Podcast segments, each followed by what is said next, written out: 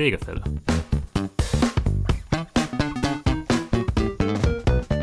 Der Podcast von Korinth Deutschland mit David Hausmann und Christoph Klaas.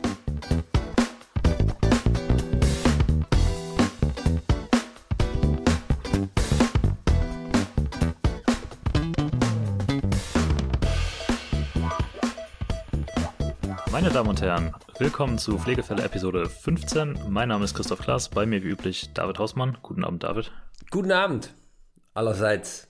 Allerseits, wir haben wieder ein, eine unserer allseits beliebten Late-Night-Episoden am Start. Äh, jetzt auch wieder wie beim, ich glaube, vorletzten Mal. Hatten wir auch schon mal Äh, abends zusammengesessen. Je, nee, nee, ich glaube, ich glaub, noch mal eins davor. War das nicht das vorletzte Mal, war ja mit Anton, ähm, ich weiß nicht mehr genau, ich bin, ich, ich kann schon gar nicht mehr zählen, wie viele erfolgreiche äh, Episoden wir hier schon runtergeraddert haben. Wie kann dir das denn passieren, dass du nicht weißt, wie viele Episoden und welche Episode wann welcher Content war? Ist ja unglaublich. Vor allem, ja. vor allem, wenn du es gerade noch gesagt hast. 15 Ja. war es, glaube ich. Richtig. Das äh, wird sofort in deiner, deiner Personalakte aufgeschrieben und jetzt für immer vermerkt. Ja. Ich nehme noch einen Schluck. genau, Late, Late, Late, Late Night Episode. Äh, ja, das war mein Flaschenöffner hier. Wir trinken nämlich äh, abends zum Feierabend das ein oder andere Getränk. So, hier, Prost. Au. Prost, was gibt's bei dir heute? Gutes Oettinger aus der Dose? Nein. Äh, Gott, dieser Schlüssel. Entschuldigung. Äh, nein, es gibt ein, ähm, ein Bier passend zur Pandemie. Ich will jetzt den Namen nicht sagen, aber ich glaube, das kann sich jeder denken. Ach was, du, äh, ja, da gibt's, äh, die, die Brauerei gibt's noch. Äh, Die gibt's noch, ja. Na, das, das hängt ein bisschen damit zusammen, dass ich aktuell äh, in der Quarantäne hänge, weil meine Freundin gestern einen Corona-Test hatte und bis zum Ausschlag, oder bis zum Ausschlag, bis zum, äh, Ergebnis. bis zum Ergebnis darfst du ja auch nicht raus. Und ähm, da hatte ich dann jetzt keine Chance mehr zum Supermarkt zu laufen und mir Bier zu kaufen. Deswegen musste ich mir das bestellen über Lieferdienst. Aber Ja? über Lieferdienst, äh, ja, ich habe mir jetzt heute Abend hier einen Burger bestellt und geguckt, ob, ob irgendjemand da eine Flasche Bier mitliefert. Okay. aber dann nicht zu wärderisch sein. Deswegen ist es jetzt das geworden. Ich finde es auch gar nicht so, so schlecht. Aber gibt's Dienste, die dir nur Bier bringen? Boah, keine Ahnung. Ich, das gab es zu meiner Okay. Studentenzeit, gab es das mal, aber ob es das gerade gibt. Weiß ich jetzt hier auch nicht, ob, ob's, ob sowas. Ich habe mal, ich hab mal von einem Biertaxi gehört, das war irgendwo, ähm, das gibt's in Großstädten, gibt's das, glaube ich. Also du als Kölner müsstest es doch wissen. Zu später Ja. Stunde, wenn es an der Tanke nichts mehr gibt und man, man doch noch so mal die, die letzten, die letzte halbe Stunde bis zum ins Bett gehen überbrücken müsst. Also in Köln selbst gab es das Problem nicht, weil es immer irgendwas offen. Und dann damals bei uns im, in dem Vorort von Köln, wir sind dann sprichwörtlich durch den Ort geladen zur Tankstelle. Nachts um drei. Okay. Also das- so erfinderisch waren wir damals schon. Naja. Gut. Ähm, wir sind zurück aus einer kleinen Osterpause. Letzte Woche gab es keinen Podcast, weil Osterfreitag, Karfreitag, nennt man den auch in Fachkreisen, habe ich gehört. Ja. Ähm, deswegen da kein Podcast und wir verkrümeln uns auch sofort wieder in eine längere Pause, denn nächste, beziehungsweise in zwei Wochen stehen bei uns einige Events an und das macht es für uns schwierig, da gleichzeitig noch Podcasts zuzuhalten. Das heißt, wir, wir überspringen die nächste Episode. Dafür laden wir euch äh, ganz herzlich zu diesen Events ein. Es geht nämlich einmal um ein Webinar für Menschen, die gerne in der Schweiz arbeiten möchten. Das findet am Montag statt, in zwei Wochen, am 19.04. Das äh, ist natürlich auch auf unserer Seite alles verlinkt und ihr findet in den Shownotes die Links. Also wenn ihr Interesse habt, mal mehr über das Arbeiten in der Schweiz zu erfahren. Zu dem wir übrigens schon wahnsinnige Teilnehmerliste haben. Also 600 Leute haben sich schon fast dafür angemeldet. Es Das ist dürfen nur natürlich, 500 rein. Ne? Also also kommen ja meistens nicht, ist natürlich kein Vergleich zu den Massen, die unseren Podcast hören, aber immerhin, 600 Ja. Leute, ja. Also, wenn Sie daran teilnehmen möchten, dann jetzt noch schnell die Teilnahme sicher, weil vielleicht sind die Tickets morgen alle weg. Keine Ahnung. Nein. Äh, es kommt aber auch tatsächlich jemand äh, dazu, der schon mal in dem Podcast dabei war. Wenn Sie diesen Podcast lang genug hören, dann, ich glaube, das war in Episode 7 oder so, hatten wir mal jemanden dabei, die über uns in die Schweiz gegangen ist und die macht dieses Mal auch ein bisschen den Erzählbär, weil die gerade wieder in der Schweiz ist und äh, erzählt ein bisschen dazu, wie es ist, in der Schweiz zu arbeiten. Daher, wenn Sie Interesse haben, hören Sie da mal rein, beziehungsweise melden Sie sich an. Natürlich kostenlos. Und äh, wir, wir freuen uns, Sie dabei zu haben. Und bevor ich jetzt das Thema eigentlich vorstelle, ich hatte gerade schon so ein bisschen darauf hingedeutet, äh, unser übliches Segment hier.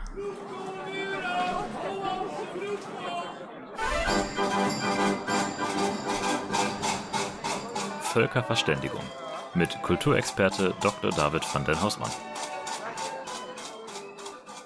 Okay, ich, ich ne entnehme deine Reaktion, dass es funktioniert hat. Es hat funktioniert, ja. Ich habe es ja. gehört dieses Mal. Du, du musst nicht einspielen. Nein, jetzt mein, mein Soundboard äh, ist, ist nur so semi-verlässlich. Ich habe mir, ich, ich, ich habe ja schon ein bisschen Bammel jetzt, weil wir haben uns heute Mittag ja schon unterhalten und dann hatte ich, habe ich dich so, so fies, fies lachen sehen. Und jetzt bin ich gespannt, was hier für, für ein Ding jetzt kommt. Ja, das ist tatsächlich eine Anekdote, die ich da vielleicht vorwegnehmen muss, weil ich habe ja so eine Liste mit Dingen, die mir immer auffallen, ne? Und die wird auch graduell immer wieder ergänzt. Und jetzt hatte ich heute eine, ja, nicht Diskussion, aber eher ein, eine Unterhaltung mit einem unserer Kollegen, unserem niederländischen Kollegen. Und äh, da ging es um eine Stellenanzeige, die geschrieben werden musste. Und wir hatten da so ein bisschen die, ich fand, da waren die Vorteile noch nicht genug rausgestrichen. Und dann hatte ich ihm mal die Webseite der, der Einrichtung geschickt so mit dem Hinweis, hier stehen die ganzen Vorteile, die sie, die sie nennen, nimm dir doch welche raus. Und er hat natürlich den einen, den ich sehr wichtig fand, nicht mitgenommen, weil äh, wir wollen ein bisschen über, über holländische Esskultur reden. Ganz besonders über das Toasty. Okay. David, erklär uns kurz, was ein Toasty ist. Ein Tosti, ein Tosti, ja. also Tosti, gibt es es in Deutschland eigentlich, ne? Also ich glaube nicht auf demselben Level. Ja, es gibt Tostis. Also Tostis ist, sind im Prinzip vom, also vom Prinzip her sind es die Sandwich Maker von früher. Da gibt es ja die dreieckigen äh, Waffeleisen, wo man so ein Toastbrot reinpresst und äh, sagen wir Salami und Käse draufhaut und dann äh, die Dinger da reinquetscht, äh, die werden heiß und der Käse schmilzt und die kann man nachher dann essen, wenn das Toastbrot ein bisschen braun ist. Ähm, das ist die Basis und die Holländer haben das zur Perfektion gebracht, indem sie wirklich Tostis stapeln aufeinander. Also äh, letztens hatten wir ähm, Essen bestellt, äh, da war ich in Tilburg, da waren wir im Büro und dann, ähm, ich glaube, du warst es sogar, hatten, ja, ja, lass uns doch einen Tosti bestellen. und ich habe noch, sagen wir, also mit, mit meinem, noch der Schweiz im Hinterkopf, habe mir gedacht, ein Tosti, das ist doch kein Mittagessen, Mann.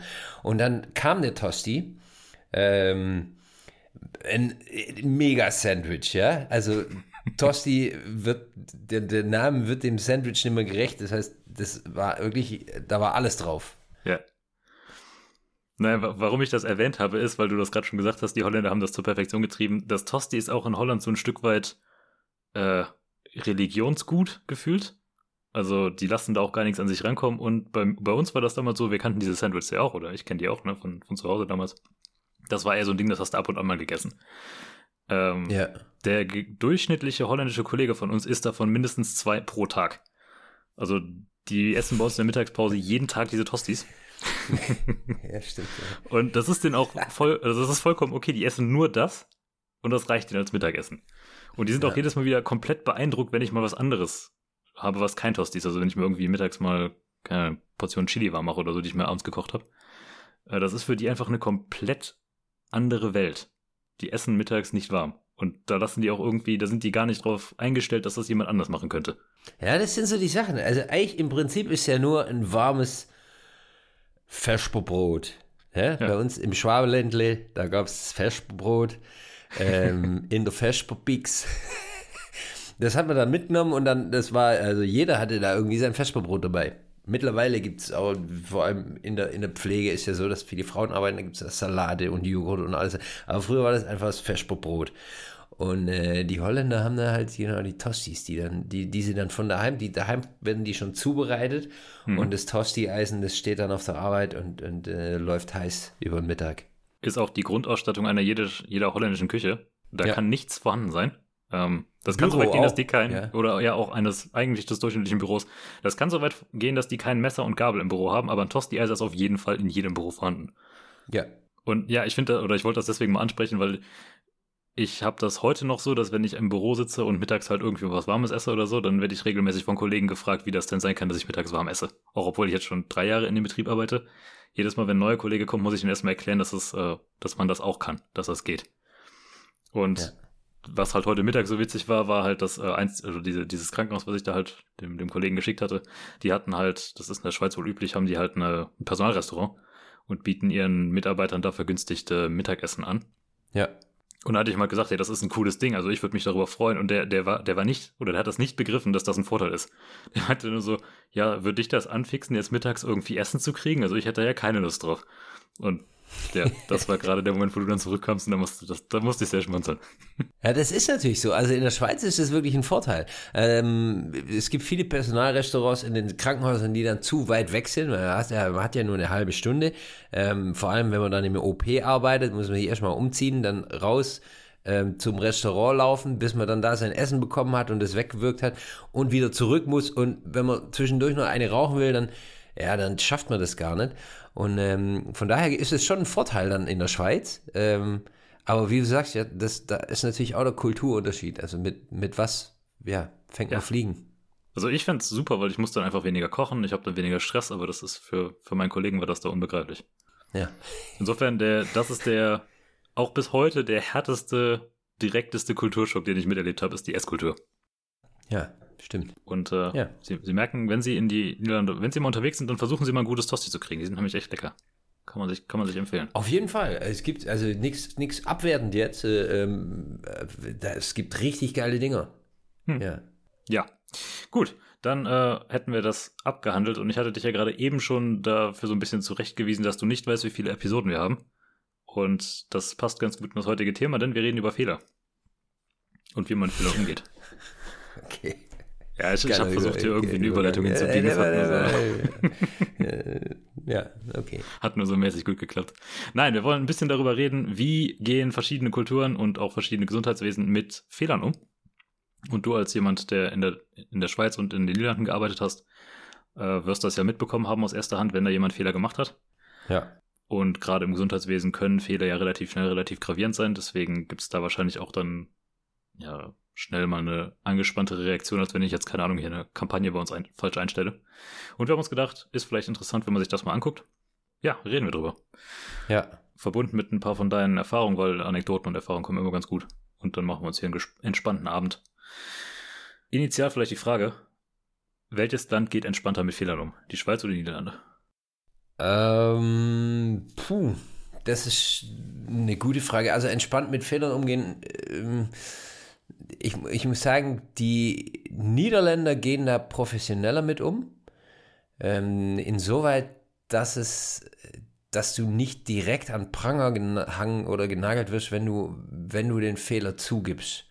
Das ist ähm, in, den, in den Niederlanden, also man hat da ein gutes System ausgearbeitet mittlerweile, das gibt es in, in, in Krankenhäusern, dass man, ähm, also wenn es ganz gravierende Fehler sind natürlich, dann, dann kommen die ans Licht, dann haben andere Leute das gesehen und dann, ähm, wenn jemand wirklich zu Schaden kommt, äh, weil man einen gravierenden Fehler gemacht hat, dann wird man natürlich dafür persönlich herangezogen. Also auch in den Niederlanden ist es so, wenn man grob fahrlässig gehandelt hat. Hm. Aber ähm, es gibt das, äh, also es gibt die Möglichkeiten in den Niederlanden und das ist äh, ja eigentlich, man geht da viel offener mit um, dass man sowas anonym angeben kann. Und deswegen wird es in den Niederlanden auch öfters gemacht.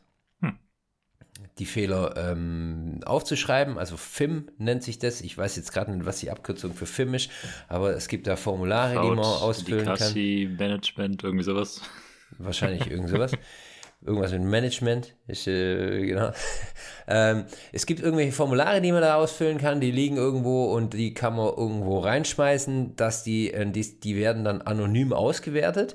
Und es geht dann, wie gesagt, nicht darum, irgendjemand zu bestrafen, sondern äh, es gibt eine Kommission, die beugt sich dann über die Fehler und versucht, die Fehler natürlich äh, zu analysieren und auch Verbesserungsvorschläge zu machen. Also wenn ein gewisser Fehler häufig vorkommt, dann, ähm, ja, dann, dann beugt man sich darüber und nimmt sowas ernst. Und mhm. äh, da das dann ähm, exakt beschrieben steht, meistens, ähm, ist es so, dass man auch genau weiß, wo der Fehler dann stattgefunden hat und, und kann dann dementsprechend handeln.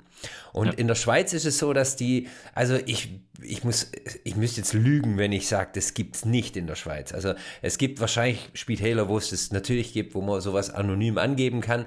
Ähm, grundsätzlich habe ich den Eindruck gehabt, dass man ähm, in den Spitälern, in denen ich gearbeitet habe, da äh, die mit den Fehlern, also dass öfters die Fehler nicht gemeldet werden. Mhm. Wenn's, wenn, wenn jetzt nicht direkt jemand zu Schaden gekommen ist. Das äh, ist interessant insofern, als dass, ich habe mich im Vorfeld ein bisschen schlau gemacht. Ähm, man unterscheidet in zumindest bei der Fehlervermeidung eigentlich zwischen zwei Kulturarten. Und dann gibt's einmal die, die Just Culture, nennt sich das, und das, dem gegenüber steht die Blame Culture. Und mhm. die, die Just Culture sagt eigentlich, dass man Fehler eher aus einer systemischen äh, Dimension betrachtet. Also, dass man nicht davon ausgeht, dass die Menschen grundsätzlich äh, Fehler machen wollen, sondern dass, dass eher das äh, System sie dazu verleitet oder dass man durch Systeme gewisse Fehler macht. Während dann die Blame Culture die Schuld immer dem Individuum zuschiebt. Und das klingt jetzt gerade so ein bisschen, als wenn du äh, als wäre die, die Niederlande zum Beispiel ein sehr gutes System dafür, oder ein sehr gutes Beispiel für diese Just Culture, wo man dann halt eher auf die systemische Ebene guckt und versucht zu analysieren, warum ist der Fehler gemacht und wie können wir in der Zukunft verhindern, dass der gemacht wurde. Ist das so ein bisschen, beschreibst du das ganz gut? Äh, genau. Und was, was, ich, was ich auch noch positiv fand, war, dass es, dass es nicht nur um Fehler geht, die passiert sind, sondern auch um Fehler, die fast passiert sind. Hm. Also es gibt ähm, äh, zum Beispiel äh, das berühmte Vorbild, äh, das berühmte Beispiel, jemand kommt in OP und das Bein wird einem abgenommen oder das muss das Bein abnehmen lassen oder kriegt eine neue Hüfte, ein neues Knie und das falsche Bein wird operiert. Wenn jetzt jemand kurz bevor... Darf, darf ich da kurz einhaken? Ja? Weil du das du hattest das schon mal als Beispiel gebracht. Ich hatte das damals nicht ernst genommen. Ist das wirklich, also passiert sowas wirklich oder ist das nur ein überspitztes Beispiel? Nee, natürlich, sowas passiert. Sowas okay. passiert auch, sowas passiert auch heute noch. Also ich habe das jetzt ich, noch nie beobachtet. Also ich habe, ich war noch nie dabei, wo sie einem Patienten das falsche Bein operiert hatten. Ähm, ich war aber allerdings schon Zeuge von äh, fast oder beinahe Unfällen, dass man, dass man so kurz bevor der Patient dann unter Narkose ging, dass man dann festgestellt hat, oh, es war ja doch links und nicht rechts. Und solche Sachen, die ähm, werden in den Niederlanden auch stimuliert, dass man sowas auch meldet. Denn es ist ja, ähm, ja, also so ein beinahe Fehler, da, da hat ja nimmer viel gefehlt. Wenn da mhm. einer jetzt, der, der Letzte, der dann noch aufgepasst hat, wenn der auch nicht aufgepasst hätte oder sich gerade umgedreht hätte, dann wäre es wirklich passiert, dass das äh, falsche Bein operiert wird. Und ähm, ja, das ist schon, das ist natürlich schon heftig. Also hat schon, äh, schon eine andere, schon, schon, ja, wirklich Auswirkungen. Ja, ich finde das so faszinierend, weil ich hatte jetzt geguckt, in Deutschland zum Beispiel gibt's ähm, vom, vom Bund selber gibt's auch so ein Bündnis für Patientensicherheit, nennt sich das.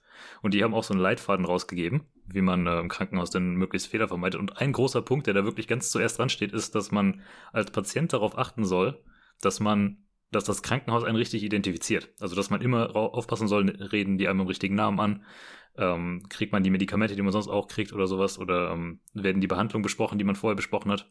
Ja. Und dann scheint das ja wirklich ein Problem zu sein, dass man im Krankenhaus ähm, die Übersicht verliert, wer wer ist. Hätte ich, hätte ich mir nicht vorstellen können, dass das so ein großes Problem ist. Ja, ich würde ich würd nicht sagen, du, dass du die Übersicht verlierst. Normalerweise, das, das, das System ist theoretisch äh, sicher. Mhm. Das heißt, äh, wenn jemand, äh, und dann nehme ich mal wieder eine Operation, wenn jemand ähm, ähm, mit einem Eintritt ins Krankenhaus, weil er operiert werden muss, und bis der dann unter Narkose ist, wird er, denke ich, zehnmal nach seiner Identität, nach seinem Geburtsdatum und nach seinem Namen und nach seiner Operation gefragt. Ja. Also es ist wirklich so, wenn die, die werden auf Station werden die gefragt, dann kommen sie in OP, dann werden, bevor sie umgebettet werden, werden sie gefragt, dann werden sie vor der Narkose nochmal gefragt, äh, wenn sie in den Saal reinfahren, werden sie nochmal gefragt. Also wirklich, eigentlich, wenn du dir das System anguckst und jeder so handeln würde, wie es vorgeschrieben ist, dann, dann, dann kann gar nichts passieren. Aber mhm. es sind eben Menschen, die da arbeiten und da werden Fehler gemacht. Und ähm, es gilt eben, das System so weit zu optimalisieren, dass, dass äh, Fehler von Individuen keine, ähm, keine wirklichen Schäden mehr verursachen, weil eben der Zweite, der dann dahinter kommt, auch einen Fehler machen müsste oder genau den gleichen Fehler machen müsste, wenn es weitergeht. Und wenn du eben fünfmal eine Kontrolle hast, dann müssten schon fünf Leute den gleichen Fehler machen beim gleichen Patienten und dann wird die Chance schon wirklich gering. Ja, das, also das ist genau dieses Just Culture Ding, dass man sagt, wir designen die Systeme so, dass eigentlich das Individual oder der Individualfehler keine Relevanz mehr hat, weil da genug Kontrollinstanzen hinterstehen. Ist ja. das jetzt deine niederländische Perspektive oder ist das in der Schweiz genauso? Das ist in der Schweiz genauso. Also das, das, da äh, natürlich, also die Schweizer sind ja keine Hinterwäldler. Ähm, da wird genauso äh, über Sicherheit nachgedacht und ähm, und man versucht das System genauso sicher zu machen wie in den wie in den Niederlanden. Also ich muss sagen, ich habe es schon mal gesagt, ich finde, dass die Schweiz da hinterherhinkt. Ähm, zu dem Zeitpunkt, dass ich in die Schweiz ging, das war 2013, ähm, gab es die Time-out-Prozedur. Und die Time-out-Prozedur beinhaltet eigentlich, dass du kurz bevor der Patient unter Narkose geht, zumindest in den Niederlanden war es so, dass kurz bevor der Patient unter Narkose geht, dass sich alle zusammentreffen, der äh, Chirurg, der Anästhesist und äh, die OP-Assistenten und die Anästhesiepfleger stehen mhm. alle im Kreis mit einem wachen Patienten und lesen nochmal vor. Ähm, da sagt der Chirurg, stellt die Frage, was darf ich Sie nach Ihrem Namen fragen? Dann nennt der Patient den Namen. Jeder guckt auf seinen Zettel, ob das stimmt. Geburtsdatum wird genannt, Operation wird genannt. Und das ist die Timeout-Prozedur. Das war während meiner Ausbildung, die ich 2005 in den Niederlanden angefangen hatte im OP, ähm, gab es die schon. 2013 mhm. in der Schweiz wurde die in dem Spital, in dem ich damals angefangen habe, neu eingeführt. Also da gab es Unterricht oder ja, äh, so, so, so einen klinischen, äh, klinischen Unterricht eben, eine Stunde, so einen Vortrag über die neue, zwischen Anführungsstrichen, Timeout-Prozedur. Und das Witzige war damals, dass die Schweizer Timeout-Prozedur beinhaltete, oder es war nicht zwangsweise so, dass der Patient da anwesend sein musste oder zumindest wach sein musste, sondern okay. es haben sich nur der Anästhesist und der Chirurg unterhalten ähm, mit Operationsassistenten und äh, Anästhesiepflegern natürlich, aber der Patient war teilweise schon unter Narkose. Das heißt, der hatte da gar, gar, nicht, gar nichts mehr zu melden. Das heißt, theoretisch Was? hätten alle das falsche Behandlungssheet haben können und der Patient hätte gar nicht mehr widersprechen können. Ja, theoretisch schon. Natürlich wird vorher, bevor der Patient unter Narkose gemacht wird, also check ich als Anästhesiepfleger und der Anästhesist checkt dann nochmal, okay, Herr Müller, ähm, ist so und so dann und dann geboren, mhm. Sie kommen hier für eine Gallenblase und ähm, wir legen jetzt eine Infusion und alles gut. Dann, deswegen kann ich dann während der Timeout-Prozedur schon sagen, wenn jetzt der Chirurg sagt, wir operieren jetzt Meier, den Herrn Meier am linken Fuß, dann sage ich, nee, das hier ist der Herr Müller für die Gallenblase. Und dann, ähm, ja, haben wir das auch getackelt. Schön. Äh, vielleicht mal so die allgemeine Frage, weil ich hatte auch mal nach Zahlen geguckt. Ist jetzt nicht so, dass es hier äh, vor Statistiken nur so sprudelt, aber in Deutschland ja. gibt es nicht so viele Behandlungsfehler. Wobei da natürlich auch immer eine Frage der Klassifikation direkt mit angeschlossen ist. Also was ist eigentlich ein Behandlungsfehler? Ab wann zählen mhm. wir den? Äh, wie viele davon werden überhaupt gemeldet? Weil es gibt ja bestimmt auch Behandlungsfehler, die nie auffallen. Ähm, was ist so deine Erfahrung? Wie oft passieren solche Fehler? Täglich. Okay. Also mehr oder weniger äh, große Fehler passieren täglich im Krankenhaus. Also und mit ich, mehr oder weniger groß meinst du? Mit mehr oder weniger großen, dass man ähm, ja, Medikamente, dass man kurz mal nicht aufpasst, die Medikamente richtet und die ähm, äh, äh, falsche Tablette irgendwie ins äh, falsche ähm, Schälchen reinwirft. Und mhm. also sowas, es gibt ja, es werden ja unzählige Medikamente gerichtet, es werden unzählige administrative Aufgaben erfüllt und, und das sind alles Menschen, die dort arbeiten, die mehr oder weniger gute Tage haben und ähm, dann, also das System dann so idiotensicher zu machen, dass wirklich kein Fehler mehr passieren kann, ähm, würde so viel Personal und Geld und Zeit kosten, dass es, dass es eigentlich unmöglich ist. Von daher würde ich sagen, Fehler passieren jeden Tag. Mhm. Aber dann ist die Frage, wie schwer die sind. Also dann gehe ich nicht davon aus, dass jeden Tag oder dass so ein Fehler zwangsläufig immer eine gravierende Konsequenz nach sich zieht. Nee, natürlich nicht. Also ähm, die, die, die gravierenden Sachen, es ist jetzt nicht so, dass jeder, der äh, jeden Tag einer, der für eine Gallenblase kommt, dann mit, mit, mit großen Brüsten aufwacht nach der OP, sondern ähm, es ist, ja, also wie gesagt, man, man, man schmeißt vielleicht mal ein Paracetamol äh, anstatt äh, morgens, mittags rein oder so mhm. und ähm, was dann überhaupt keine Auswirkung hat eigentlich. Aber ja, gerade mit Medikamenten ist natürlich auch so, dass es ja auch anders ausgehen kann. Magst du mal schätzen, wie, viel, wie viele Behandlungsfehler in Deutschland festgestellt sind in 2019? Ähm, ich habe ich hab selber natürlich ein bisschen, ein bisschen äh, Ach, mich, mich, mich, informiert. Also 2019 kann ich dir jetzt nicht erzählen. Ich weiß nur, dass ähm, 2015 war das, war das damals, das hatte ich, hatte ich zufällig gefunden, war es so, dass es ähm, in, in, in Deutschland ähm, 4900, ungefähr, um, ungefähr 4900 bewiesene, registrierte Fälle gab, gemeldete Fälle waren es damals 15.000, also so um die 15.000 in 2015. Und die Schätzung der ähm, Krankenkasse damals, die AOK, war, dass es ungefähr 190.000 Fälle gab, die ähm, zum größten Teil natürlich dann aber nicht gemeldet wurden. Ja, siehst du, haben wir dieselbe Statistik gefunden. Beziehungsweise die AOK-Statistik habe ich sogar selbst gar nicht gefunden. Aber dann, ähm, ja, also das wäre jetzt so meine Aussage gewesen, weil 15.000 Verdachtsfälle sind das ja in dem Moment. Ja? Und davon bestätigen mhm. sich dann, ich glaube, 4.000 in 2015 und 2019 sind es äh, 3.600 noch was. Ja. Ähm, wobei man muss sagen, das ist kein repräsentatives Gutachten. Also das heißt nicht, dass es auch nur so viele gab, sondern das sind einfach jetzt die, diejenigen, die gefunden wurden. Ja.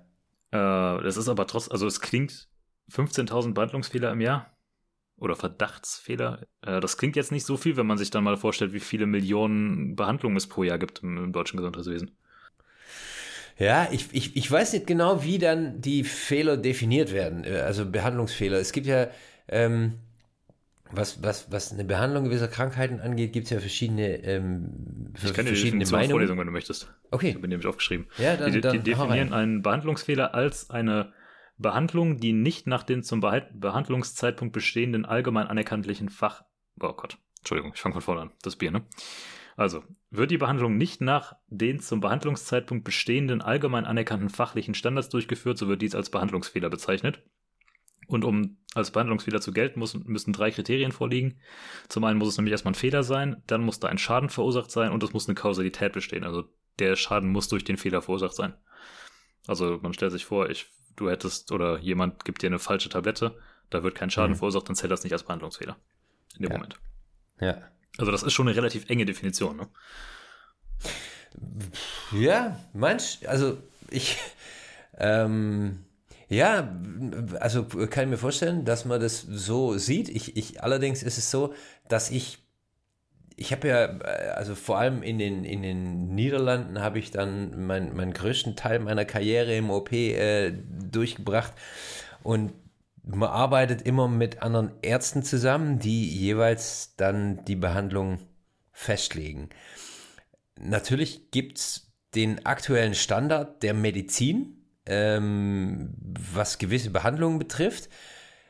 Es gibt aber, also bei, bei vielen Ärzten und zumindest äh, ist es in den Niederlanden und in, den, in Deutschland und der Schweiz genauso so, ähm, bei denen nicht die definitive Pflicht, dass die sich ähm, bestimmte Behandlungs Vorgänge, ähm, sag mal, dass die die aktualisieren, dass die ähm, Schulungen mhm. machen und, äh, und, und sich informieren müssen, was die aktuelle Behandlung ist. Von daher gibt es ganz viele ähm, Leute oder ganz viele Ärzte, die sagen, ich habe das 1982 so in der Ausbildung gelernt und bisher ist immer gut gegangen, äh, bin ich damit gut gefahren, das heißt, wir machen so weiter ähm, wäre in der Definition dann eigentlich ein, ein Behandlungsfehler. Ja, sobald dann Schaden. Ich glaube aber, das würde auch zählen, wenn du jemandem sagst, hier, der hat äh, Verfahren X angewendet, das war vielleicht 1982 anerkannt, aber mittlerweile ist es nicht mehr fachlicher Standard. Richtig. Und das hat zu einem Schaden geführt, dann glaube ich, würde das als Fehler zählen. Richtig, was, was früher gegolten, also ich, ein Beispiel, was mir gerade so einfällt, ist, früher hat man die, die Wunden, äh, Wunden hat man, ist man davon ausgegangen, dass wenn die nass sind, dass es oder feucht sind, dass es nicht gut ist, deswegen hat man die geföhnt, ähm, dass die trocken werden. Mittlerweile weiß man, dass das völliger Blödsinn ist und äh, äh, wenn du heutzutage jemanden mit dem Föhn siehst und der eine Wunde föhnt, dann ist es ein, ein, ein, grob fahrlässig und ein Behandlungsfehler, weil eben die, die Wundgenesung dadurch äh, nicht stimuliert, äh, stimuliert wird. Ähm, und früher hat man das einfach so gemacht, war es gang und gäbe. Ja, war normal, war gut. Ja, das war der, der, der Stand der, der Behandlung ja. damals. Ja. Von daher, von der Definition her, ja, also es ist äh, auf der einen Seite eindeutig, auf der anderen Seite gibt es, würde ich sagen, dann, ja, gibt es so viele Fehler, ähm, die, die, die passieren und ähm, ja, auf jeden Fall täglich, würde ich sagen. Ja, aber nachgewiesen dann am Ende 3688 im Jahr 2019. Ja, also es ist auch schwierig, muss ich sagen. Also frag mal jetzt, ich habe viel mit Anästhesisten zu tun, wenn du ähm, ähm, fünf Anästhesisten fragst, ähm, was für ein bestimmter Eingriff bei einem bestimmten Patient, was wir da für eine Narkose machen, gibt es sechs verschiedene Antworten. Mhm. Ähm, welches ist jetzt die richtige? Ja, und, und in ja. welchem Rahmen, ähm, sagen wir mal, lassen wir drei oder vier Optionen davon gelten, die dann okay sind oder die dann gut sind? Oder gibt es da auch welche, die schlecht sind, die manche Anästhesisten dann ausführen würden? Also ja, es ja gar nicht so einfach, da dann, äh, da dann die Grenze zu ziehen. Zumal die, äh, die Diskussion würde dann ja, die, die wird ja schon auf einem extrem hohen Niveau jetzt geführt. In der Regel sind es aber ja nicht die Ärzte, die die Behandlungsfehler feststellen, sondern die Patienten in dem Moment. Und die merken wahrscheinlich, irgendwas stimmt hier nicht und dann müssten die erstmal zu einem Arzt und eine andere Meinung einholen. Das heißt, es ist für, für den Laien ist es wahrscheinlich gar nicht so einfach, einen Behandlungsfehler überhaupt erstmal zu, festzustellen. Ähm, für den, eh, wahrscheinlich, ja. ja bis, Beziehungsweise, bis, wenn, wenn dann jemand kommt und sagt, hier, das ist auf jeden Fall so, so gehört sich das nicht oder so, da, so kann das nicht sein, dann muss das schon wirklich ein schwerwiegender Fehler sein. Ja. Gehe ich jetzt mal von aus, weil ich glaube nicht, dass du sofort merkst als Patient, wenn du irgendwie mal zwei Tage das falsche Medikament nimmst, je nachdem, welches Medikament du hast. Wenn es keine, ja, wenn es keine Auswirkungen hat direkt, dann, äh, ähm, dann müsstest du es jetzt nicht merken. Also was du dann merkst, ist halt, wenn irgendwie was vergessen wurde im Bauch oder so, ja, nach, ja, genau. der, nach der Operation. Aber dann, das sind ja die äh, wirklich schwerwiegenden Fehler. Genau. Ja. Ich gehe jetzt nicht davon aus, dass das täglich passiert. Hoffe ich. Nehmen wir nicht das Vertrauen in unser Gesundheitssystem, bitte. Nee, nee, natürlich nicht. Also, ja, gut, kommt drauf an. Weltweit wahrscheinlich schon, aber hm. äh, ich würde sagen, in Deutschland, der Schweiz und den Niederlanden ist es so, dass mittlerweile das äh, ähm, System, also es wird wirklich drei, viermal gezählt nach, mhm. einer OP, nach einer OP. Das heißt, wiederum sollte es eigentlich theoretisch nicht passieren dürfen oder nicht passieren können. Ja, aber es sind, wie gesagt, halt ja. Menschen. Die und jetzt nehmen wir einfach mal hypothetisch davon aus, es ist ein Fehler passiert. Ähm, was, was passiert dann? Beziehungsweise wie geht man in den einzelnen Ländern damit um? Ähm, das ist schwierig zu verallgemeinern. Ähm, also in den Niederlanden ist es so, dass, der, dass der Konsens herrscht, dass ähm, wenn es jetzt nicht wirklich grob fahrlässig war, dass alle übereinstimmen, okay, wir müssen hier ein Filmformular ausfüllen. Ähm, auch wenn jetzt fast ein Fehler passiert ist, dann habe ich das so miterlebt, dass wenn im OP was passiert ist, was, was falsch gelaufen ist, was vielleicht auch an einer Person lag, ähm, dass alle gesagt haben, okay, hier müssen wir ein Formular ausfüllen. Mhm. Und da das anonym ist, äh, war das okay. Natürlich fühlst du dich beschissen, wenn du derjenige bist, der den Fehler gemacht hat. Und natürlich ähm, liegt es dann oft auch an, an der einen Person. Also weil einer geschlafen hat, dass fast ein Fehler passiert ist, und ja, man fühlt sich dann einfach kacke. Und äh, andere Leute merken das ja auch, dass er das ist hier. Und dann, ja, es gibt, es läuft natürlich alles, nicht, auch, nicht alles harmonisch ab in den Niederlanden. Und dann so, oh ja, hier, der schon wieder. War ja klar, dass es dem passiert und so. Mhm. Ähm, gibt's auch. In der Schweiz ist es so, dass ich ich bin ja, ähm, wie schon jetzt in den vergangenen Folgen mehrmals äh, gesagt, kein Riesenfan von, äh, von, von äh, äh großen Hierarchien. Und, äh, ähm, ich ich habe ich hab fast einen Timer eingesetzt und darauf, darauf gewartet, bis du das ansprichst. ja, ja. Aber ich hätte es dieses Mal auch angesprochen, weil ich, ich kann mir nicht vorstellen, dass es nicht miteinander zusammenhängt. Genau, ja. Sorry, jetzt bin ich dir ins Wort gefallen.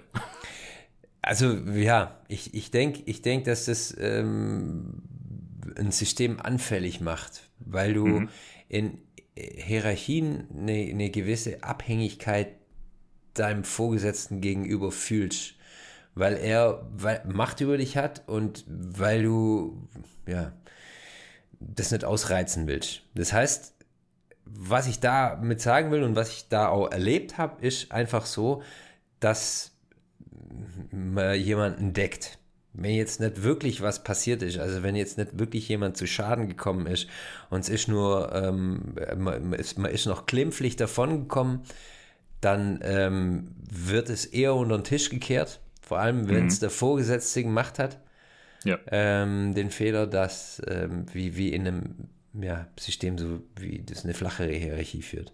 Ja, ich meine, da ist ja auch mit, äh, Hierarchie ist auch immer Autorität gekoppelt.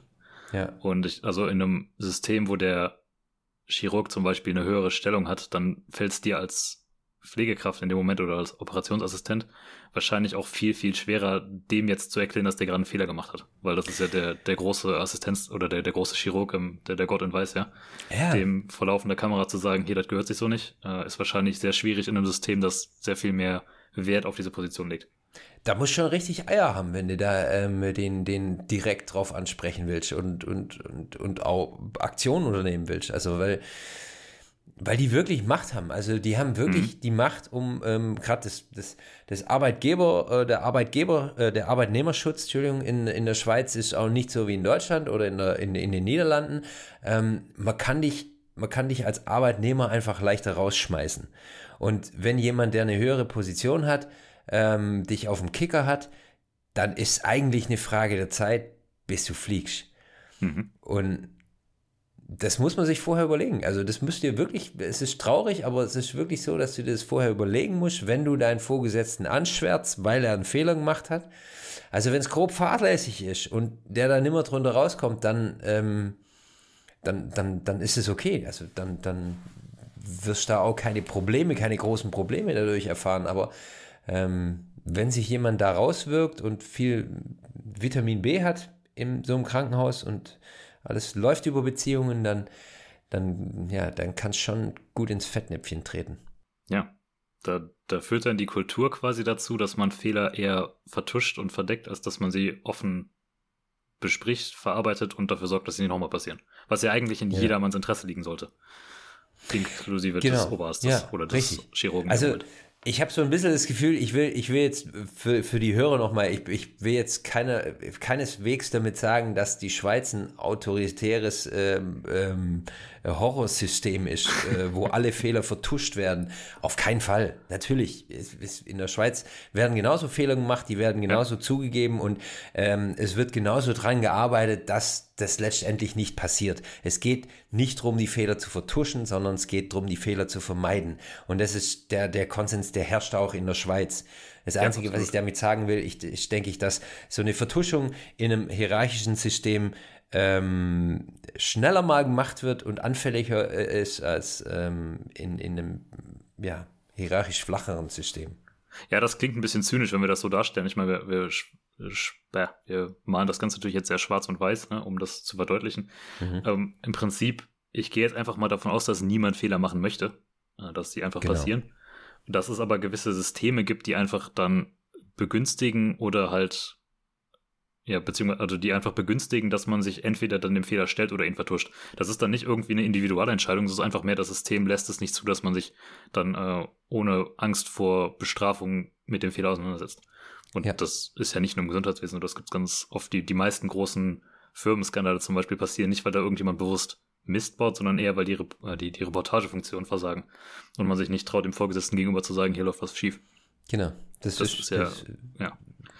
Systemfehler. Genau, das ist genau das, was ich halt am Anfang mit dieser, mit diesem Kulturunterschied meinte. Da wäre noch ein Faktor, dass man Fehler auch immer als zwangsläufig negativ sieht. Ähm, und dann natürlich sagt, bei einem autoritären oder hierarchischeren System will man verhindern, dass, dass, dass man Fehler macht, weil Fehler negativ sind und dementsprechend traut sich auch niemand einen Fehler zuzugeben. Ähm, pass auf, ich habe da mal was vorbereitet, was in die, in die Kerbe schlägt. Okay ich bin ja eigentlich, ich komme aus der Philosophie und es gibt ein paar Philosophen, die da auch zu geschrieben haben und ich habe einen, einer meiner Lieblingsphilosophen, der hat dazu geschrieben. Ich habe mir von dem ein, zwei Sätze rausgesucht, die würde ich dir einfach gerne vorlesen und dann können wir darüber reden, ob das vielleicht eine bessere Einstellung wäre. Wie heißt der? Karl Popper, ich weiß nicht, ob der dir was sagt. Nee. Äh, relativ bekannter Wissenschaftsphilosoph, hat äh, im Mitte des 20. Jahrhunderts die Wissenschaftsphilosophie und Theorie revolutioniert. Und der schreibt zu Fehlern. Äh, Folgendes, Zitat. Es ist unmöglich, alle Fehler zu vermeiden oder auch nur alle an sich vermeidbaren Fehler zu vermeiden. Fehler werden dauernd und von allen Wissenschaftlern gemacht. Die alte Idee, dass man Fehler vermeiden kann und daher verpflichtet ist, sie zu vermeiden, muss revidiert werden. Sie ist selbst fehlerhaft. Denn diese alte berufsethische Einstellung führt dazu, unsere Fehler zu vertuschen, zu verheimlichen und so schnell wie möglich zu vergessen. Das neue Grundgesetz ist, dass wir, um zu lernen, Fehler möglichst zu vermeiden, gerade von unseren Fehlern lernen müssen. Fehler zu vertuschen ist deshalb die größte intellektuelle Sünde. Wir müssen uns daher dauernd nach unseren Fehlern Ausschau halten. Wenn wir sie finden, müssen wir sie uns einprägen, sie nach allen Seiten analysieren und ihnen auf den Grund gehen. Die selbstkritische, halt selbst, äh, die selbstkritische Haltung und die Aufrichtigkeit werden damit zur Pflicht. Zitat Ende. Ähm, klingt etwas verschwurbelt, weil er ein paar, mhm. paar Mal Wörter benutzt, die ich jetzt so in dem Zusammenhang nicht benutzen würde, aber es sind halt Zitate. Was er aber eigentlich sagt, ist ja, ähm, die Idee, dass man Fehler vermeiden will, ist doof, weil, also, oder die Idee, dass man keine Fehler machen darf, ist doof, weil jeder macht Fehler. Die richtige ja. Idee wäre zu sagen, wir analysieren die Fehler und lernen daraus in der Zukunft, um dann weniger Fehler zu machen. Wir suchen die Fehler, ja. Genau, wir suchen die Fehler. Und dann wäre halt auch sowas, wie du eben gesagt hast in den Niederlanden, dass man halt auch diese beinahe Fehler mit analysiert. Ähm, wichtig. Was wahrscheinlich in einem System, das hierarchischer ist, eher, eher ja, nicht berücksichtigt wird, ist man dann eher froh, den Fehler nicht gemacht zu haben, aber guckt nicht, wie es denn dazu kommen konnte, dass er fast passiert wäre. Ja, es, was zum, also klingt erstmal plausibel, würde ich sagen. Also klingt, klingt, ja, ja, kann ich, ist annehmbar. Ähm, äh, muss man ein bisschen länger drüber nachdenken, natürlich. Das ist ein ganzer Mund voll. ich äh, verlinke Links zu dem Text, gibt es in den Show Notes, falls ihr das nachlesen möchtet. Ich, ich denke, ich denk, dass es natürlich noch besser ist, nicht ja, natürlich im Gesundheitswesen und äh, in, in anderen Bereichen natürlich auch ist es so, dass man hauptsächlich aus Fehlern lernt. Also, mhm. dass, es, dass es nicht so ist, dass man ähm, von vornherein schon Fehler vermeidet, obwohl das natürlich die weitaus bessere Lösung wäre, dass man sich vorher Gedanken macht, okay, wir ähm, werden jetzt den Herrn hier operieren, was könnte schieflaufen und wie könnten wir vermeiden, dass irgendwas schief läuft. Das ist natürlich, ähm, also wäre meiner Meinung nach die bessere Lösung. Ähm, aber natürlich finde ich es genauso äh, ähm, Gift, Fehler zu vertuschen. Also was er jetzt auch sagt, dass, dass ja, das ist dass ja die, die größtmögliche Sünde, die du, Sünde ja. genau, dass du machen kannst, dass du den Fehler vertuschst. Weil das führt ähm, im Zweifel dann dazu, dass man den Fehler nochmal macht. Beziehungsweise nicht du, aber jemand, der ihn vielleicht nicht gemacht hat. Du kannst ja direkt aus deiner eigenen Erfahrung lernen, aber jetzt dein Nachbar im, im Neben-OP hat vielleicht denselben Fehler nicht gemacht und macht ihn dann in der nächsten Operation. Ja, ja, genau, genau. Und das, das, das, das Problem ist, äh, denke ich, in der, in der, in, in der Prävention, also der, den berühmten Satz, there's no glory in prevention, ähm, ist natürlich so, dass man nicht weiß, was passiert wäre, wenn man, wenn man, wenn man bestimmte Maßnahmen nicht ergriffen hätte. Also mhm. jetzt ganz aktuell hier äh, Corona, wenn wir einen, einen äh, wunderschönen Lockdown haben und äh, alle müssen drin bleiben und die Zahlen gehen runter, ähm, dann sind alle froh. Die äh, Wirtschaft ist allerdings nicht froh und ähm, schimpft natürlich.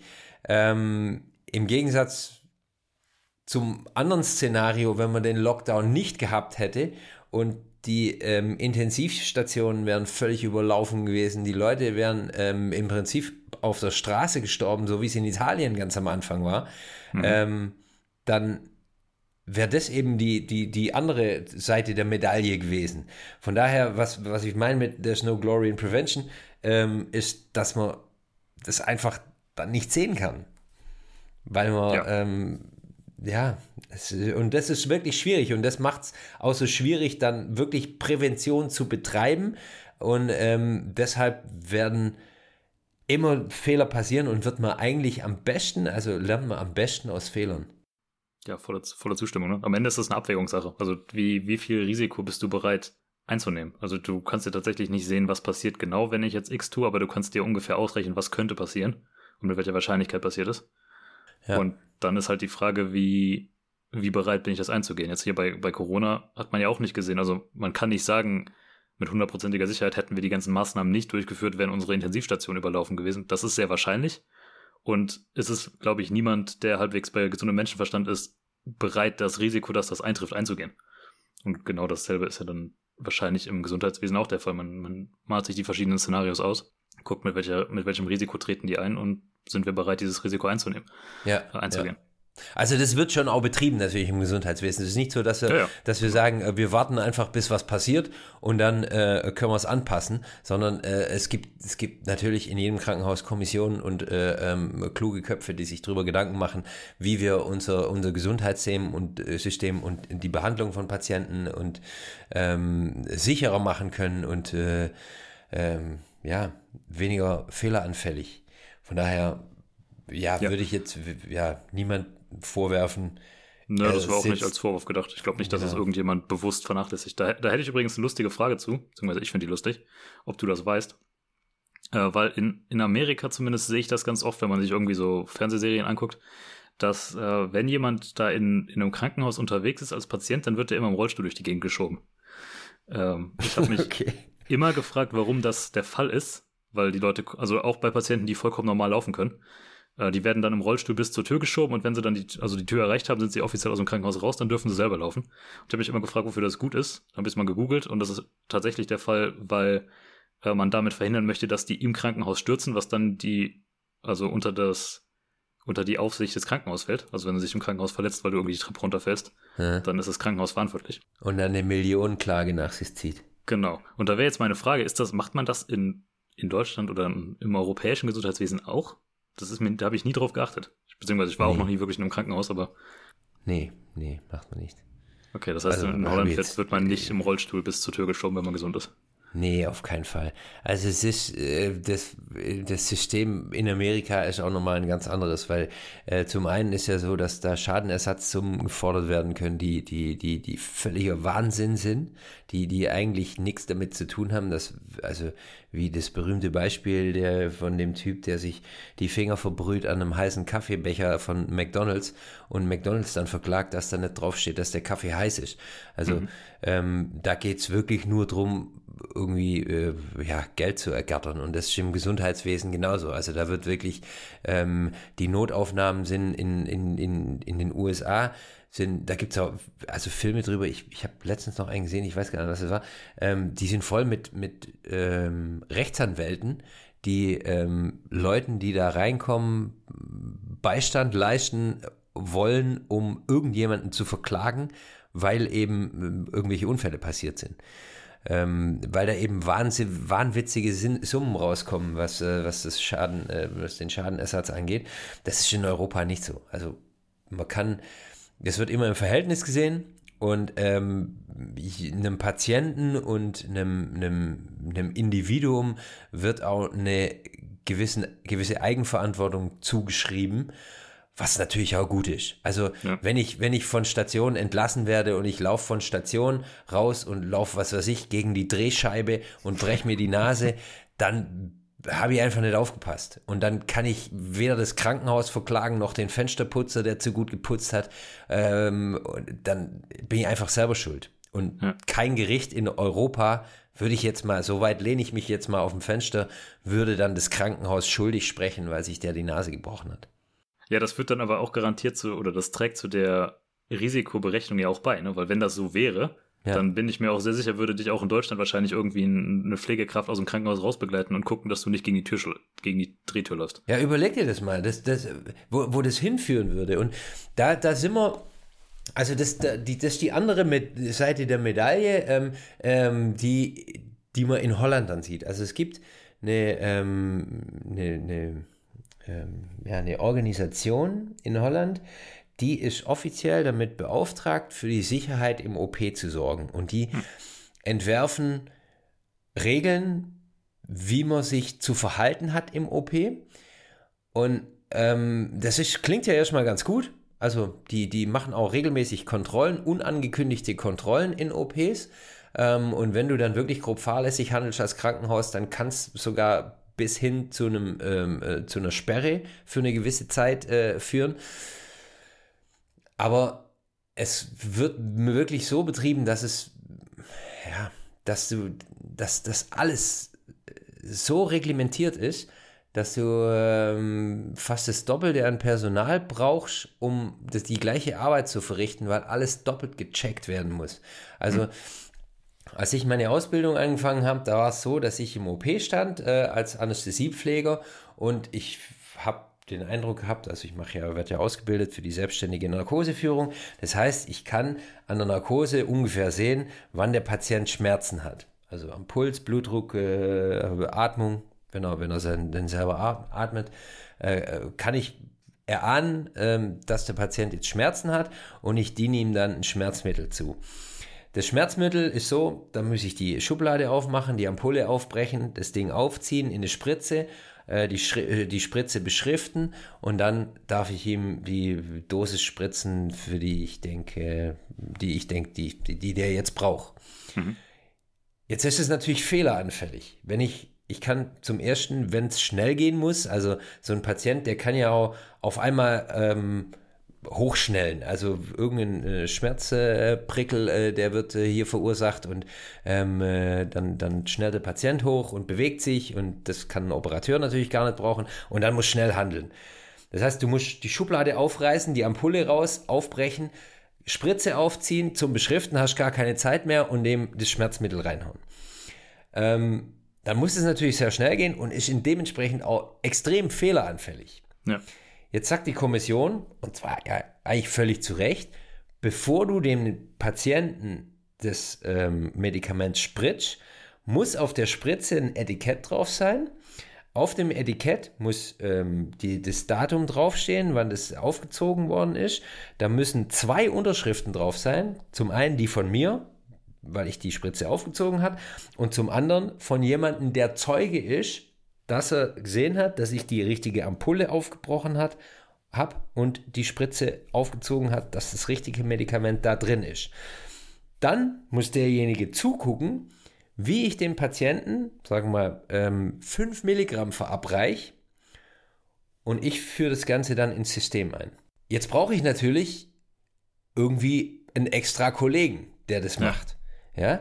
Das heißt, jede Maßnahme, die entwickelt wird zur Sicherheit des Patienten, braucht entweder mehr Zeit, mehr ähm, Vorbereitung und mehr Personal, weil es einfach doppelt gecheckt werden muss, weil es dreifach gecheckt werden muss. Und das, das kann man natürlich machen. Ähm, man kann das aber auch weiterführen und ausreizen. Und irgendwann wird es dann nicht mehr lukrativ, sag ich mal. Das heißt, alles ist ja irgendwie eine Geldfrage sag ich mal. Mhm. Auch, auch jetzt. Ja, oder eine Sicherheitsfrage. Ich meine, was, was du jetzt gerade beschrieben hast, zum Beispiel, ähm, klingt ja aber auch so, als wenn das, wenn man es auf die Spitze treibt, tatsächlich auch zur Patienten, zur Last des Patienten gehen könnte, gehen könnte. Also wenn jetzt der Patient dringend irgendwie ein Medikament braucht und du musst es erstmal gegenchecken lassen, beschriften, ausdrucken, aufkleben, ähm, das ist ja auch wertvolle Zeit. Äh, Im Prinzip schon. Was du dann aber sagen könntest, du könntest sagen, du könntest damit kannst rechnen während so einer OP, dass der Patient auf einmal Schmerzen kriegt. Das heißt, du musst das Medikament schon vorbereiten. Das heißt, du brauchst eine hm. längere Vorbereitungszeit und äh, so, zwischen, ne? ja, dann musst du zwischen den OPs einfach mehr Zeit einräumen, dass du äh, vorbereiten kannst. Und dann ähm, beinhaltet das natürlich wieder, dass du weniger Patienten operieren kannst an einem Tag, dass es äh, weniger Geld reinkommt. Und äh, im Endeffekt denke ich, ist alles aufs auf, auf, auf Geld zurückzuführen. Auch wenn es mhm. natürlich verteufelt ist im, im, im Gesundheitswesen, um, um über Geld zu reden. Aber ähm, ja, Geld bestimmt natürlich auch die Behandlung von mehr oder weniger Patienten. Ja, ja also dann die, die Ressource versus, äh, versus Patientensicherheit. Ne? Also du kannst dir natürlich, du kannst unbegrenzt viel Geld wahrscheinlich ausgeben, um marginal viel Patientensicherheit zu gewinnen. Aber die Frage ist, wo ist die Balance gerade im, im, in der Waage? Genau. Und, und auch, wo bleibt der Spaß an der Arbeit? Also der, der, ähm, das sage ich jetzt einfach so, also das ist, das kann man sehen, wie man will. Ähm, ich habe natürlich gelernt, ähm, wie man Spritzen aufzieht, wie man äh, Medikamente ähm, checkt und äh, Jetzt ist es so, dass mir dann jemand an die Seite gestellt wird, der das dann kontrollieren muss und es wird wirklich alles doppelt gecheckt und dreifach gecheckt. Und ähm, irgendwann wird es einfach nur lästig, weil man ja. Äh, es immer schneller machen muss, weil ähm, alles wie Patientenschlüssel wird immer größer. Ja, und dann geht der Spaß an der Arbeit auf ein bisschen verloren, muss ich sagen. Was dann auch wieder zu mehr Fehlern führt. Also könnte man so sagen, ja, ja. Wäre interessant äh, zu wissen, ob das. bestimmt Studien zu. Ja, wäre wär, wär, wär, wär, wär eine Jetzt, äh, Studie. Du hattest gerade diese Organisation angesprochen. Gibt es sowas in der Schweiz auch? Nee. Nee, gibt's nicht. Also äh, würde ich, wenn jetzt irgendein Hörer zuhört und sagt, natürlich gibt's das, äh, kenne ich, also der, der freue ich mich natürlich über ähm, Richtigstellung, aber ich habe nie davon gehört, ich habe mit Kollegen darüber geredet. Ich habe im Krankenhaus auch erlebt, dass es sowas nicht gar nicht geben kann, weil in Krankenhäusern, in denen ich gearbeitet habe, war es teilweise so, dass die ähm, dass die BTM-Mittel, also die verschreibungspflichtigen Mittel, die im OP ja auch genutzt werden, einfach in der Schublade lagen und man die sich rausnehmen konnte. ähm, in den, ja, In den Niederlanden ist es so, dass das wirklich alles komplett abgezählt ist.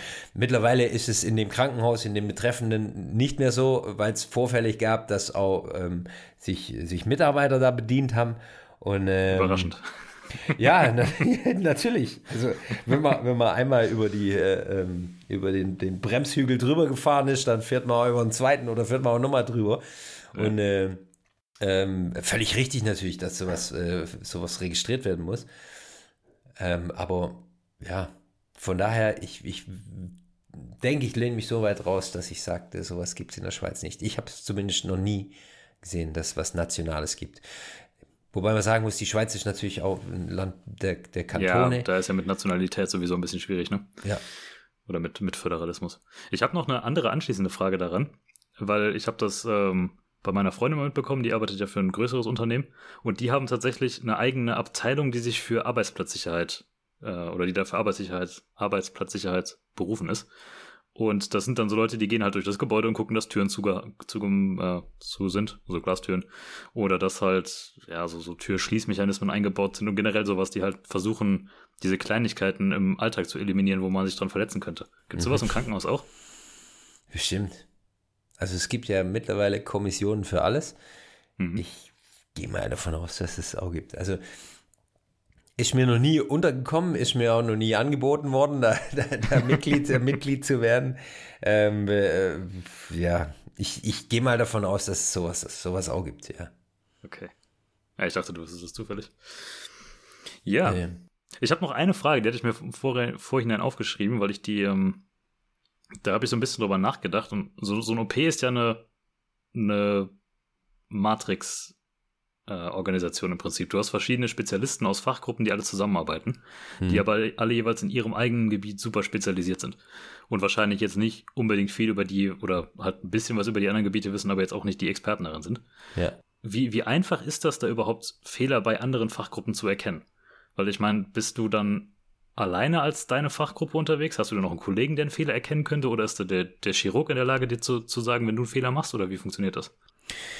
Im Großen und Ganzen schon. Du hast ja, ähm, du, es, es sind ja hauptsächlich, also in den normalen Kantonsspitälern ist ja so, dass äh, in der Schweiz oder in den, in, den, in den peripheren Krankenhäusern ist ja so, dass, dass hauptsächlich Standardeingriffe äh, durchgeführt werden, so eine Gallenblase. Das heißt, bei der 500. Gallenblase, bei der ich dann anwesend war, da habe ich dann auch langsam gecheckt, was jetzt der nächste Schritt vom Chirurg ist. Ah. Und wenn dann irgendwo eine Blutung äh, kommt, dann, dann, ja, oder wenn, wenn irgendwas passiert, was Unvorhergesehenes passiert, dann reflektiert man sowas ja und, und weiß genau, okay, das war jetzt ja ein Fehler oder ja, kann passieren oder wie auch immer. Genauso ist mit der Narkose auch. Also der Chirurg, der operiert ja tagtäglich und hat tagtäglich mit Narkose zu tun. Natürlich sind die Feinheiten im, in, in, der, in der Narkose oder die Feinheiten im, im, beim, beim Chirurgen ist so, dass es, dass es ja nicht, nicht ja, fach, fachspezifisch oder nicht fachübergreifend ist, würde ich sagen. Aber man weiß schon ungefähr, was der andere so machen müsste und wie, wie sowas grob abläuft. Hm. Von ja. daher ist es, ist es eigentlich relativ einfach, die Fehler im, beim, beim anderen zu erkennen. Okay. Ja, also hatte ich gar nicht so. Auf die Idee bin ich gar nicht gekommen, siehst du mal. Ja, weil es, also ich muss sagen, Anästhesie und OP ist zu, zu was weiß ich, zum, zum echt allergrößten Teil einfach Standardarbeit weil du ja genau weißt, was du einem bestimmten, bestimmten Patienten verabreichen musst, was du, wie, wie, wie operiert werden muss und, ähm, und weil es einfach jeder schon so oft gemacht hat, ähm, dass es äh, wie, wie, wie Fliegen eigentlich ist. Also Anästhesie wird ja oft mit Fliegen verglichen. Ähm, äh, ähm, die Einleitung, dass jemand äh, unter Narkose gebracht wird und die Ausleitung kann man mit dem Start und mit der Landung vergleichen und während dem Flug ist eigentlich alles einfach. Zumindest so sollte es sein. Es gibt natürlich auch Turbulenzen und äh, unvorhergesehene Dinge, die dann passieren, aber ähm, so ungefähr kann man es mit dem Fliegen vergleichen. Und du weißt ja, wie so ein Flug normalerweise ablaufen sollte und äh, ähm, ja, richtig. Aber ich habe ja auch schon den einen oder anderen Flug mitgemacht. Ich habe aber selbst noch nie aktiv eine Operation mitgemacht. Und die Operationen, die man kennt, sind halt die man aus dem Fernsehen kennt oder so. Und genau, genau. Aus da ist Film. es halt ja nie so, dass ja. irgendwie eine Operation mal friedlich abläuft. Genau wie auch nie jemand ein Flug in einem Film friedlich abläuft, wenn es um den Flug geht. Genau, wenn dann, der, der Herr beim, ja, beim Herzstillstand jemand mit dem Defibrillator kommt und bam, und er lebt auf einmal wieder und spuckt Wasser und äh, alles ist gut. ja, sowas gibt es äh, nur im Film. Wir müssten mal so einen, einen Podcast zu den größten Mythen machen im Gesundheitswesen. Das wäre geil, glaub, ja. Der ist für unsere Zielgruppe vielleicht weniger interessant, weil die das kennen, aber, aber ich kenne sie nicht, insofern hätte ich da Bock drauf. Ja, dann können wir den, den, den Podcast auch, ich meine, wir haben ja auch Massen die äh, von unseren Zuhörern, die jetzt nicht im Gesundheitssystem arbeiten. Ähm, von Hast daher. du gerade Zielgruppe aber, gesagt oder Zuhörer? Zuhörer. Oh, danke schön. Ja, nee, ähm, oh Gott. nee. Ich, ich, hatte heute mit äh, Influencern zu tun und da benutzt man das Wort öfters mal. Zielgruppe. Ja, Zielgruppe, genau. Ja, ja. Also, Nein, meine haben, Damen und Herren, ich sehe Sie nicht als Zielgruppe. Äh, ich freue mich, dass Sie hier zuhören. Wir, hören, wir freuen uns über jeden Hörer, ob, äh, ob Bauarbeiter oder, oder äh, Chefarzt. Ähm, für, für uns seid ihr alle gleich. Genau. Ähm, aber wäre cooles Thema. Also wird mich wird mir echt Spaß machen, darüber zu reden, so dass man so bestimmte Filme auseinander äh, nimmt und, und, und schaut, ähm, geht sowas okay. eigentlich im echten Leben? Das ist ein sehr guter Vorschlag. Ich, äh, ich schreibe mir den auf die Liste, da wird auf jeden Fall was zugemacht. Ja. Auch weil ich mir dann irgendwie im Vorfeld äh, stundenlang Emergency Room oder sowas angucken kann. Oder hier. Okay, äh, genau, genau. Während der Arbeitszeit, ja. Natürlich. ja, richtig, ja. Ah, schön. Na gut, ich weiß nicht. Hast du noch irgendwas, David? Sonst wäre ich, wär ich fertig für heute. Nee, mein, ich habe gerade den letzten Schluck auf mein Wein, Weinglas genommen. Äh, von daher, ja, wir, wir, können, wir können abrunden. Wunderbar. Genauso rund wie dein Wein hoffentlich wird dieser Podcast. Ja, das ist ähm, okay. Ja. wie gesagt, wir haben sie alle gleich lieb, deswegen kommen Sie gerne zu unserem Webinar. Da würden wir uns sehr darüber freuen, dann hören Sie auch noch mehr von uns. Ansonsten. Ähm, Und Sie sehen uns, uns, mal, ja. Und wir, also, ah ja, man sieht uns auch, genau. Ja. Ja, David in äh, vollster Pracht. Jetzt ja, dass es jetzt Mehrwert darstellen würde, aber ja, wen Das können Sie dann beurteilen. genau. Lassen Sie es uns wissen.